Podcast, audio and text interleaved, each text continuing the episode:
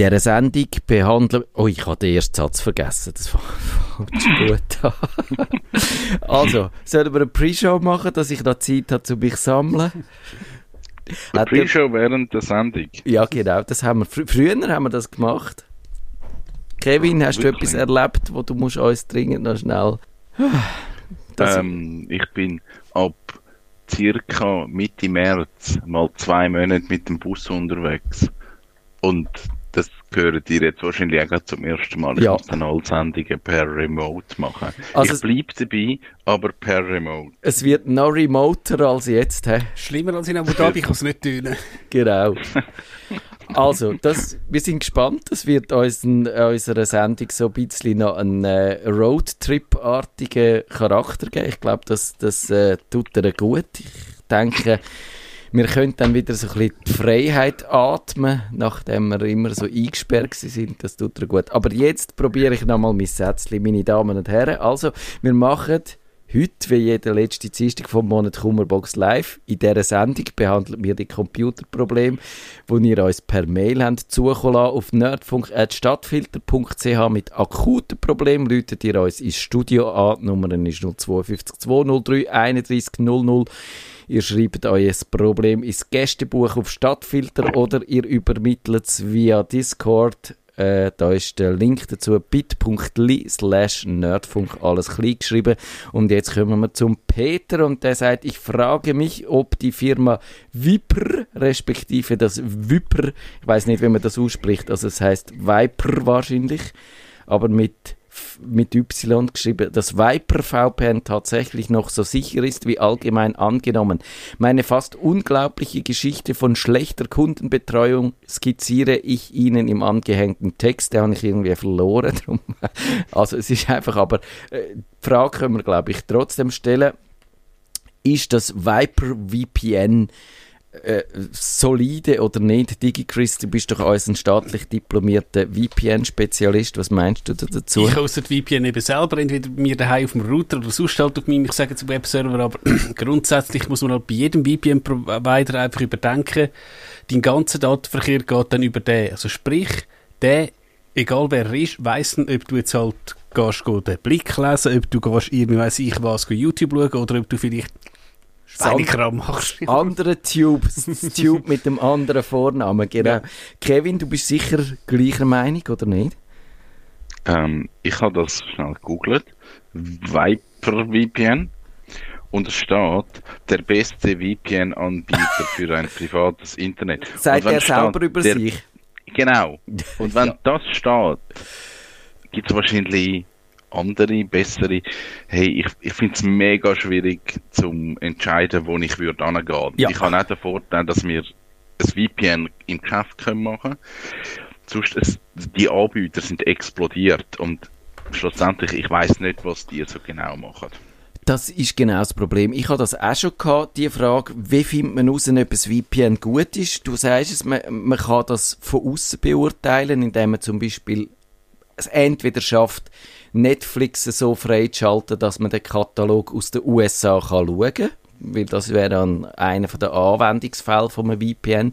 Oder dass man zum Beispiel kann, wenn man irgendwo in einem WLAN ist, wo es hunderte von anderen Leuten auch hat, dass man sich kann schützen kann, dass nicht jeder kann mitlesen was man da so macht und dass es trotzdem einigermaßen äh, temporeich funktioniert, aber ob die dann sorgfältig mit diesen Daten umgehen oder ob die zum Beispiel alles aufzeichnen und wenn der Staatsanwalt nur von weitem winkt, schon ihm alles entgegenrührt oder nicht, das kann man eben nicht sagen. Und darum finde ich das wahnsinnig schwierig. Und ich glaube, wenn ihr zum Beispiel so einen Router wie der DigiChris hat äh, und ich auch, wo man, wo man zum Beispiel so eine Fritzbox, wo man kann ein VPN einschalten kann, und dann kann man das nutzen und dann ist man dann kann man natürlich nicht den Netflix-Trick kann man dann nicht machen, weil das wäre ein Teil von dem VPN, dass man kann zum Beispiel wählen. Ich will jetzt, was weiß ich eben, so aussehen, wie wenn ich in den USA würde wohnen oder zu Frankreich oder wo auch immer. Das kann man nur mit so einem Anbieter. Aber der andere Aspekt Sicherheit oder äh, eben auch heim in sein eigenes Netzwerk, den kann man mit mit dem eigenen VPN machen. Und ja, also DigiChris, du eine Ahnung, wenn man herausfindet, ja. welche das zuverlässig sind und welche nicht? Noch schnell etwas wegen dem Netflix-Trick. Ähm, Netflix hat natürlich ähm, auch ein Interesse, oder halt, ich sage jetzt, die Lizenzvergeber von Netflix, dass du das eben nicht machst, USA-Trick. Also, wenn man so ein VPN nimmt, guter Tipp, bitte nicht gerade zwölf Monate abschließen, ja. sondern mal einen. Ich habe auch mal ein bisschen ausprobiert, sogar mit dem, also, ich habe mich halt mal im Geschäft, aber am Wochenende ist UK, äh, also ist, ja, ist UK VPN, also vom Geschäft, wo eine Corporate-Adresse ist und ihr mit der Streaming-Dienst gesagt, you can't access this service from a corporate address. Also aufpassen, nicht vielleicht ja. gerade zwölf Monate Genau. Und es kann sein, dass es an einem Tag funktioniert und am nächsten nicht mehr. Das ist leider wirklich so. Und, und ja. Zum herausfinden, ob gut oder schlecht, ich würde es wieder Kevin machen, Google, aber vielleicht nicht gerade der erste äh, Hit, wo wahrscheinlich so ein Google Ad ist, sondern sonst einfach ein bisschen schauen und sonst, wenn man halt auf Twitter ist oder auf Facebook, einfach mal fragen, kennt jemand XY VPN, habt ihr Erfahrungen? Genau, das kann man machen. Ich habe so äh, ein die Tricks angewendet, die wir in unserer Sendung zum Thema äh, Medienkompetenz auch schon ein bisschen empfohlen haben.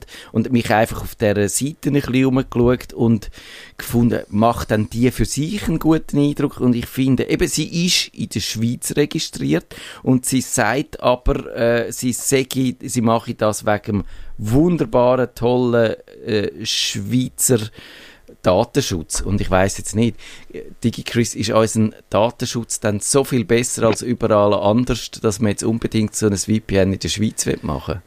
ich glaube, Datenschutz nicht unbedingt klar in Sachen so Downloaden. Also eben, du darfst bei uns Sachen downloaden, ohne eigentlich gerade äh, in die Kiste zu müssen. Aber also müsste man vielleicht eben wirklich mal den Martin Steiger einladen. Ja, der hat sich schon aufgedrängt. Ja, das müsste man mal wirklich mal so... Ich, aber ich glaube, mit der DSGVO, also mit der Datenschutzgrundverordnung, ist wahrscheinlich in der EU auch nicht gerade schlecht. Aber also kein Anwalt, muss man immer als Disclaimer ja, sagen. Also eben, mich dunkt jetzt das allein auch nicht so. Und, und dann, wenn du gehst aber schauen, findest du keine Adresse, keine Kontaktadresse. Und dann, wenn du gehst schauen, auf wer ist eigentlich die Webseite registriert, dann siehst du, dass da nur so ein Strom eingetragen ist und so. Und das finde ich halt alles ein bisschen komisch. Also wenn du sagst, ich bin ein Unternehmen, wo jetzt wegen dem tollen Datenschutz in der Schweiz ist, dann kannst du auch eine schöne Schweizer Adresse. Mich, mich macht das ein bisschen, ich habe das Gefühl, äh, und das haben sie, glaube ich, so geschrieben, es ist einfach in der Schweiz registriert. Und wo dann der Sitz ist, habe ich eigentlich nicht herausgefunden. Die Stroma-Adresse ist irgendwie in Kanada registriert gewesen. Sie haben zum Teil so ein bisschen englische und französische Namen, dass das vielleicht Kanadier sind. Aber wenn ich das Gefühl habe für eine Webseite, ich finde jetzt einfach die Informationen nicht und, und sehe nicht genau, mit wem das ich zu tun habe, dann werde ich schon mal sehr skeptisch. Kevin, geht das dir auch so? Ja, also ich schaue das effektiv auch an und, und check immer so ein bisschen, was ist das dahinter, was ist da für eine Firma, was macht das für einen Eindruck. Aber eben, schlussendlich ist es dann irgendwie so ein Gesamtbild, wo dann ja. das Gefühl gibt, ist das jetzt verlässlich oder nicht. Ja. Genau. Und dann habe ich noch ein bisschen gegoogelt, was zum Beispiel so empfohlen wird. Chip.de, das sagt bei den VPNs Platz 1 ExpressVPN, Platz 2 Bitdefender, Platz 3 NordVPN und Platz 4 CyberGhost VPN. Die einen hört man immer mal wieder, die machen viel Werbung, was auf eine Art heißt, dass sie ja doch relativ weit verbreitet sind. Auf der anderen Seite kann es natürlich auch immer heißen, dass ähm, ich wollte jetzt Chip nicht unterstellen, aber es könnte auch heißen, dass die gut sind, weil sie halt gut inserieren. Also ihr wisst, was ich meine. Aber das ist auch nur eine Unterstellung, ich kann nichts beweisen. Chip ist eigentlich, glaube ich, grundsätzlich zuverlässig, aber... Ich gerade sagen, Chip dunkelt mir recht solid, wie sie arbeiten das, Magazin, das druckte Magazin finde ich immer noch, die Webseite finde ja. ich äh, fragwürdig. Oh, die geht gar nicht. Genau.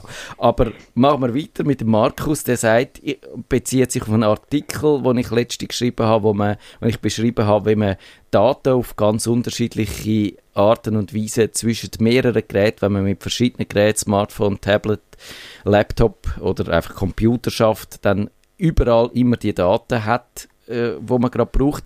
Dort habe ich die App Ihr Smartphone von Windows 10 und Windows 11 empfohlen. Mit der kann man mit Android-Telefon äh, ein bisschen gut Daten austauschen und man kann dann auch zum Beispiel via Telefon und Computer telefonieren und SMS schreiben und so Sachen.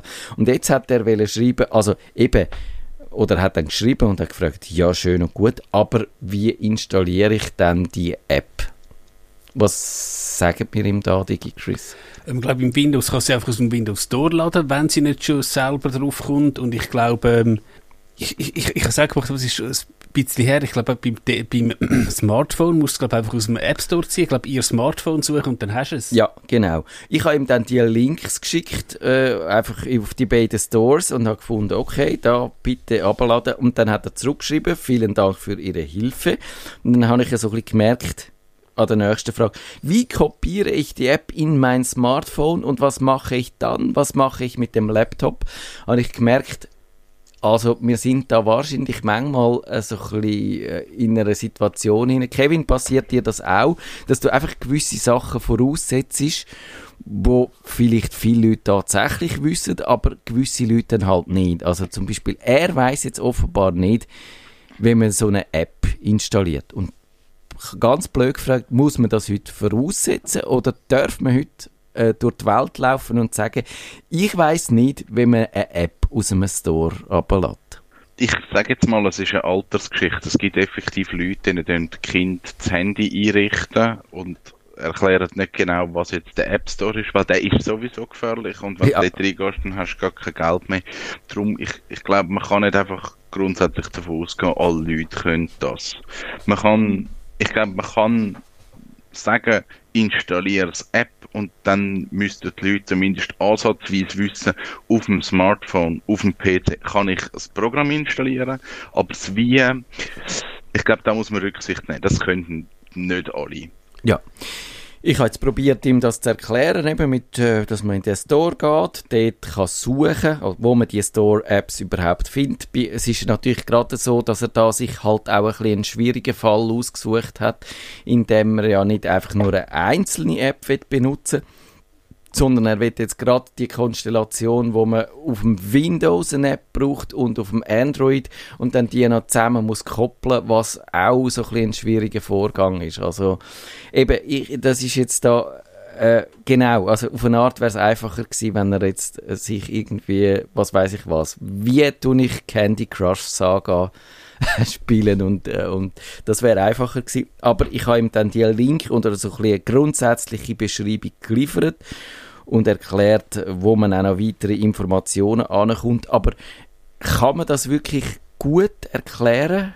Oder, oder wäre jetzt das ein Fall, wo, wo es wahrscheinlich sinnvoll wäre, wenn man ihm würde sagen, äh, gang in so eine Schulung, in einen Mikroclub, äh, Kurs, wo es dir das erklärt. DigiChris, was würdest du sagen? Oder? Ich meine, das Zeug ist ja theoretisch, also gut, angenommen, gut, du machst es selbst, du lütst an, ja, du lütst aufs Handy an und ja, jetzt gang dort. Also, genau. Das ist teilweise, sehe ich kein Problem bei gewissen Leuten. Also, ich nehme jetzt an, wenn halt kein, ich sage jetzt Kind oder Nachbar oder so um sind, ja, ist vielleicht wirklich so ein ähm, Kurs best, weil ich, äh, ja, grundsätzlich auch meine Eltern, ich tue noch halt das Handy einrichten oder eben das Backup überziehen. Ich zeige zum Beispiel, wenn der Vater ein neues Handy hat, schau, da ist das alte Handy, okay, eben, du willst es natürlich nicht neu aufsetzen. Schau, jetzt tun wir das nebeneinander. Jetzt geht das Wireless über. So, jetzt ist es gemacht, jetzt hast du da, Peng. So.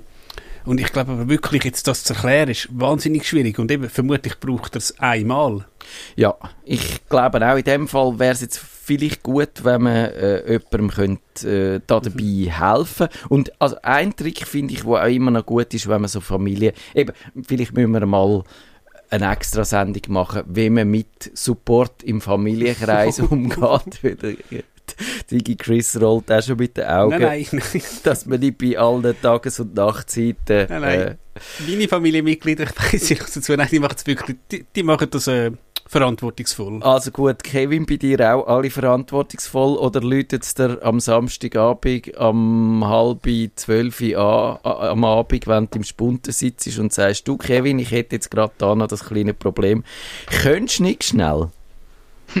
eigentlich wirklich nicht. Also. Das, das gibt es eigentlich also, außer das ist gerade etwas super Akutes, aber mir kommt jetzt nicht in den Sinn, wenn das, das letzte Mal gewesen wäre. Also ich will in Ruhe gelassen. Okay, das ist schon mal etwas. Ich, eben, wenn ihr da äh, Anekdoten habt in unserem Hörerkreis, was so Support im Familienkreis angeht, bitte schickt die uns, weil ich glaube, das wäre äh, mal eine lustige Sendung. Da könnte man auch so ein bisschen...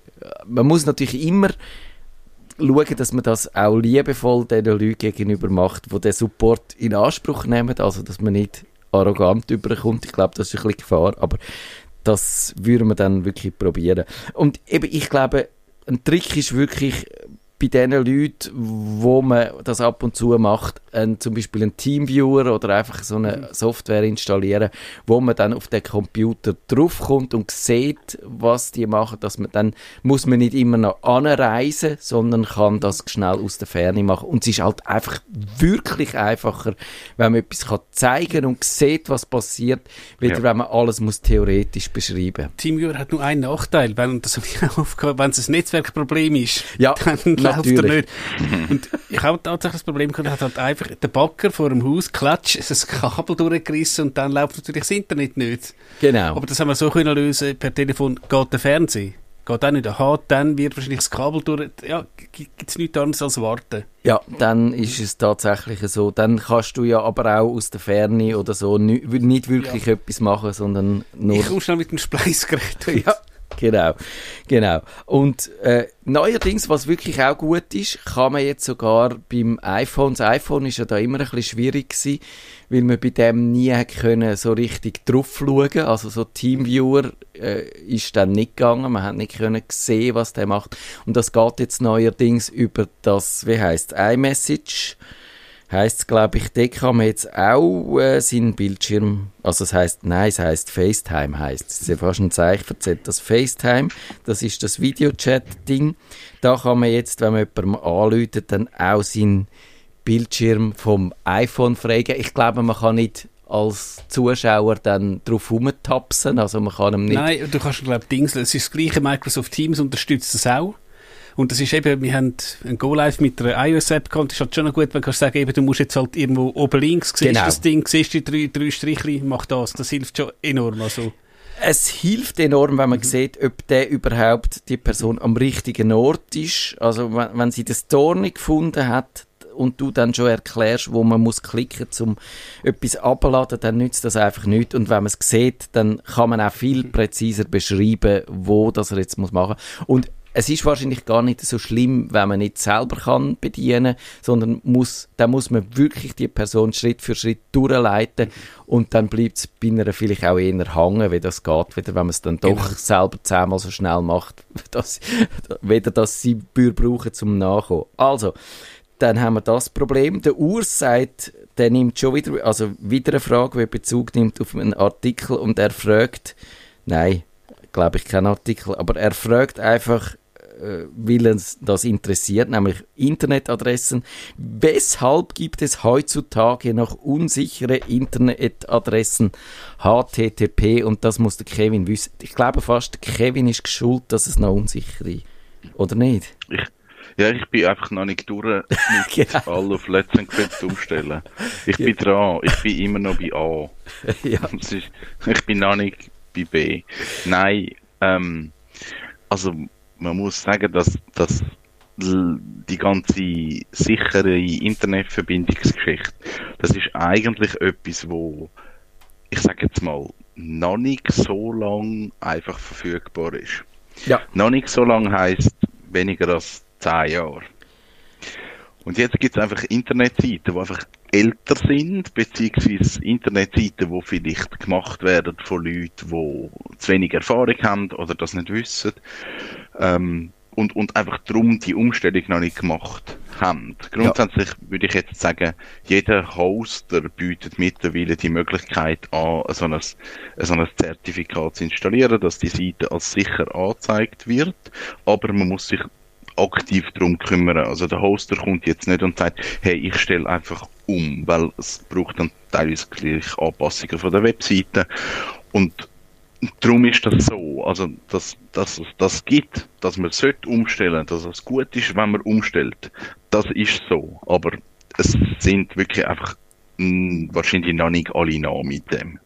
Genau, so ist es. Und also ich hatte tatsächlich mal so eine Webseite gehabt, wo erstens mal auf so einem alten Server gelaufen ist beim Provider, dass der das gar nicht gehabt hat. Also dort hat, äh, hat man irgendwie müssen um, rüsten oder aufrüsten und dann wäre wahrscheinlich allerhand kaputt gegangen, weil nämlich auch allein mein alter CMS, das ich dort gebraucht habe, ist nicht fähig für verschlüsselte Verbindungen. Also das kann tatsächlich passieren, dass das einfach kaputt geht, wenn man, wenn man die Verschlüsselung einstellt. Zum Beispiel habe ich dann das auch gemerkt, wo ich dann meine Webseite schön zügelt habe und alles und alles verschlüsselt war, habe ich dann gesehen, ich habe ja noch mein Spiele, Clickomania, und das kann, ähm, da kann man auf den Knopf drücken, wenn man ein Spiel gespielt hat, und dann wird das Resultat, das man gemacht hat, übermittelt an Webserver, aber geht natürlich nicht mehr, wenn das verschlüsselt ist, weil das Spiel hat natürlich auch noch nie etwas gehört, dass es verschlüsselte Verbindungen gibt. Das ist so alt.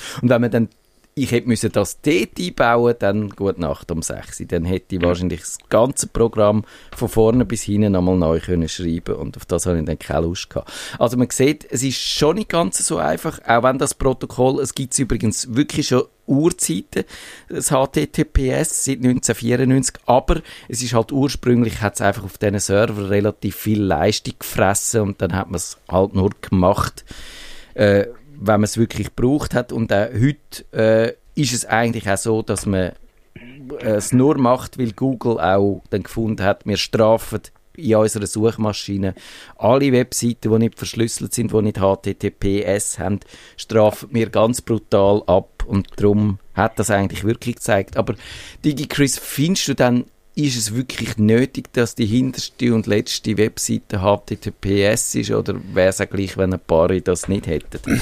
Kommt jetzt eigentlich darauf an. Also man muss eben sagen, also ich glaube, mein Provider hat mich mal angeschrieben, eben, du kannst das Let's Encrypt haben, du gehst ins also bei mir das Konfigurations-Dings-Interface, äh, klickst, oder dem läuft. Also, ein Vorteil ist ja, das habe ich nicht gewusst, wenn du jetzt irgendwie hast, eben www.klickomania.ch slash irgendwas ich habe nicht gewusst, wenn du HTTPS hast, wird auch das, was hinter dem Slash ist, die Anfrage wird auch verschlüsselt. Also der ähm, Provider sieht nicht, dass jetzt jemand Clickomania Slash irgendwie ah, okay. die besten MP3 aus der Schweiz. Ich, ich muss sagen, teilweise ist es vielleicht übertrieben. Jetzt muss ich sagen, mein Blog, naja, was, was ist da spezielles, aber ja. Eben jetzt gerade, wo halt Google das abstraft, man hat ja glaube ich einmal Gerücht gehört, dass Chrome anscheinend irgendwann gar keine unsichere Seite mehr will zulassen. Ja, ich glaube, das kommt wahrscheinlich mhm. so, wie, wie jetzt auch die Entwicklung gelaufen ist, dass eben am Anfang sind zuerst die sicheren Webseiten speziell markiert gewesen. und dann ist es so und jetzt inzwischen ist es so, dass eigentlich die normal angezeigt werden und wenn dann aber eine kein HTTPS hat, dann wird sie rot und so, also man, das durchgestrichene Schlössli und so, das heißt, es wird da schon subtil dazu, einem äh, wird man dazu gebracht, das zu machen. Aber Kevin, man muss ja vielleicht auch sagen, was heißt sicher, oder? Es heißt nicht, dass die Webseite einem nicht Daten stillt oder dass die nicht gehackt werden oder so, sondern es heißt eigentlich nur spezifisch, dass die Daten, die übermittelt werden, die verschlüsselt sind und nicht können mitgelesen werden. Wenn du irgendeinen Netzwerk-Sniffer in einem offenen WLAN hast, hättest du das sonst alles können mitlesen und so äh, Ah, mit, mit, vielleicht ist, ist der Begriff sichere Webseite auch ein bisschen irreführend, meinst du nicht auch? Ich glaube, man kann sagen, sichere Webseiten ja, ähm, wenn es um Online-Shops geht. Also ich finde, ein Online-Shop, wo ich irgendwie muss Kreditkarte oder so angeben und die ist nicht sicher, also hat kein Zertifikat, das finde ich merkwürdig. Da finde ich, ein Online-Shop-Betreiber soll sich um das kümmern.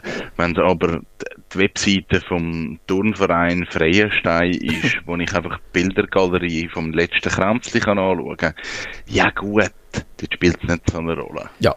Ich denke, schnell noch wegen dem Shopping, ich mag mich noch erinnern, eben zu Beginn, was du gesagt hast, 94, so 96, 97, bist du, ich glaube, bei Morel Füssli, bist du, hast du deine Bücher im Warenkorb da, dann hast du geklickt Checkout und dann hat sie gesagt, sie werden zur sicheren Bezahlseite weitergeleitet, weil, wie du gesagt hast damals, hat das so Leistung gefressen, wenn du natürlich die ganzen Bookcovers mit HTTPS ähm, abgerufen hast dann wäre wahrscheinlich der Server geschmutzt. Aber eben, wie der Kevin sagt, sobald ihr einfach Daten eingebt, und vielleicht wollt ihr jetzt auch nicht, ja, je nachdem das Kontaktformular, vielleicht wollt ihr auch nicht gerade, dass jeder eure E-Mail-Adresse hat, dann wäre es schon schön, wenn es eben oben das Schlüssel hat. Ja. Eben, es ist auf eine Art ein bisschen schade, dass man dann, wenn alles verschlüsselt ist, kann man auch nicht mehr eben so mit den Netzwerksniffer, die ich erwähnt habe, die sind halt wenn man ein bisschen neugierig ist, sind die auch noch lustig, wenn man so ein bisschen sieht, was passiert. Das wird dann natürlich alles viel weniger äh, spannend, wenn alles verschlüsselt ist. Und auch, wenn man irgendein Problem hat und irgendeinen Fehler will suchen wird das natürlich auch schwieriger. Also es hat dann schon auch noch so gewisse Nebenwirkungen. Aber grundsätzlich eine gute Sache, glaube ich. Ich finde es immer noch ein bisschen äh, dubios, dass Google so dahinter ist. Ich glaube, die haben vielleicht auch damit zu tun, dass dann andere nicht mehr so gut können tracken was sie trotz allem immer noch können tracken Vielleicht hat es damit zu tun, dass sie sich da selber noch ein bisschen in eine bessere Position versetzen, aber wiederum Verschwörungstheorie. Also, der C hat geschrieben, und zwar, das ist jetzt wieder ein Artikel gewesen, wo, wo er Bezug nimmt. Ich habe letzte Tipps und Tricks zu Threema gemacht, weil die Schweizer Armee braucht jetzt Threema und kein WhatsApp mehr. Finde ich großartig. Man kann sich nur fragen, warum das jemals überhaupt WhatsApp braucht haben, aber ein anderes Thema. Und dann hat er gefunden, was fehlt? Bitte setzen Sie sich und ich glaube, er hat es genau in dem Tonfall geschrieben, wo ich es jetzt vorlese. Setzen Sie sich dafür ein, dass Threema endlich selbstlöschende Nachrichten einführt. So ist sichergestellt, dass auch das Gegenüber sensible Chats löscht. Was bringt es, wenn man selbst alles löscht, aber die Gegenseite nichts, gar nichts? Und eben der Herr Brunner von Threema, ich weiß nicht, ob der so heißt, hat sich mehrfach geweigert aus fadenscheinigen Gründen. Und jetzt müsste ich schauen, dass der Herr Threema selbstlöschende Nachrichten einsetzt oder bringt. Äh, Kevin, was meinst du? Brauchst du mal selbstlöschende Nachrichten, dass das Sexding nicht auffliegt? Hey, ich finde es aber cool, dass man das bei dir so kann anfragen so Sachen. Kannst du dich bitte persönlich ja. darum kümmern? Ja. Das wäre mir wichtig, dass wir DSGVO in den Griff bekommen. Also, bitte. Kannst du das bitte anschauen? Ähm, nein, ist ein Scherz. Wahrscheinlich, du bist ähm, hey, also, Sprachrohr von der IT Schweiz. Sorry, da musst du durch. Um das noch zu ergänzen, er hat, dann, er hat mir das Mail zweimal geschickt und dann an meinen freien Tag. Und am dritten Tag, wo ich noch nicht zurückgeschrieben habe, hat er noch ein Mail an meine, alle meine Chefs gemacht und hat gesagt, ich hätte sein Mail nicht beantwortet. What? Ja. Okay. Also du kannst sehen, was, wie, wie gross dann hinten drin mein, äh, mein Engagement für das Anliegen war. Äh, sorry, Trima ist ein Big Player. Da kannst du nicht kommen und sagen, ich hätte da einen Wunsch, könnt ihr das bitte machen. Also, part of the deal, sorry, du bekommst nicht jede Funktion ja. über, die du wünschst. Auch wenn sie mega super wäre und wahrscheinlich ganz viele Leute sich wünschen. Es wünschen sich ganz viele Fotografen, dass man auf Instagram mal könnte einen Ansatz von einer Brust zeigen. Das ist ja. unmöglich. Ja. Aber wenn du schon dabei bist bei Streamer, könntest du vielleicht die Baustelle von Instagram auch noch anschauen. Ja, das mache ich. Das so in einer Fußnote per Mail. Ja. Insta. Ja, eben, was der Kevin da sagt, wäre wahrscheinlich etwas anderes, wenn jetzt halt wirklich die Schweizer Armee mit, weiss ich wie 100'000 Lizenzen kommen, dann hören sie vielleicht ein bisschen mehr, aber auch gerade eben wegen der selbstlöschenden Nachrichten, glaube ich auch, also, das Grundproblem, Screenshot, ich glaube, klar, auf Android kannst du Screenshots abfangen als App, iOS hat ja per Definition das Sandboxing, also die App sollte eigentlich nicht herausfinden, was außerhalb passiert, nur schon das. Und ich glaube, hast du einmal erwähnt, theoretisch könntest du einfach eine Fotokamera genau. nehmen. Wenn jetzt halt der Kevin mir ein Nacktselfie schickt, mache ich Klick und dann habe ich es auch und das genau. wird keine App herausfinden. Also eben, das haben sie ja genau gesagt, Rima, das ist ihre Begründung warum sie das nicht gemacht haben. Auf Twitter kann man das nachlesen, ist dann auch verlinkt in unseren Show Notes. Eben, man kann einfach in Gottes Namen nicht kontrollieren, wie äh, ob, ob der Empfänger tatsächlich keine Kopie macht. Es gibt dann noch, ich habe mal so eine App getestet, wo man dann äh, als extra Schutzmaßnahme, dass man nicht Screenshots machen oder abfotografieren hast bei Text können, hast müssen so am rechten Rand u und fahren und dann ist immer nur die Ziele, wo dein Finger gerade war, ist frei gewesen. Also du hast dann das so Ziele für Ziele können lesen, würde aber natürlich immer noch die Möglichkeit geben, dass du das jemandem vorliest, wo es dann abschreibt. Wäre mühsam, aber gang, oder? Und bei, bei Fotos naja, also bei Fotos funktioniert der Trick, den ich auf eine Art noch lustig finde, dann halt einfach nicht, wie das Foto willst du dann vielleicht doch als Ganzes anschauen. Und unsere Sendung ist fast fertig, also ich würde sagen, nein, ich finde, äh, die, sie haben recht, dass die Funktion nicht implementieren, weil sie hebt einfach nicht das, was sie verspricht. Und da finde ich es ehrlicher, wenn man den Leuten sagt, sorry, machen wir nicht. Und ja, sonst hat Kevin hat auch gesagt, ein Unternehmen muss ja auch seine Funktionen nicht einfach nur was die Leute gerade jetzt wünschen, äh, einführen, sondern man plant da ein bisschen und man hat eine Roadmap vielleicht oder so, DigiChris. Ja, und klar eben, ich sehe es im SAP-Bereich wäre natürlich ein grosser Kunde, wenn halt Nestle sagt, wir wollen das so, und eben Nestle mit weiss ich wie viel, 100'000 Benutzer, dann macht es vielleicht eher, wenn halt das kleines KMU mit 50 SAP-Lizenzen kommt, dann sagen sie, ja, okay, ist nicht, äh, ja, ja, tschüss. Genau, und darum ist es leider so, äh, nicht so, wie der Kevin vermutet hat, dass wenn ich zu Instagram gehe, dass dann die genau finden, sie machen all das, äh, was, was wir jetzt gerne wettet. Und darum müssen wir noch ein bisschen länger auf die erotischen Instagrams warten. Kevin, schlimm oder halten wir es aus? Schaffen wir. Also wir schaffen, schaffen wir. Ihr schafft es hoffentlich auch in einer Woche dann die nächste Folge vom Nerdfunk. Tschüss Gute miteinander. Nacht miteinander. Tschüss zusammen. Nerdfunk. Schaltet Sie auch das nächste Mal wieder ein, wenn es heisst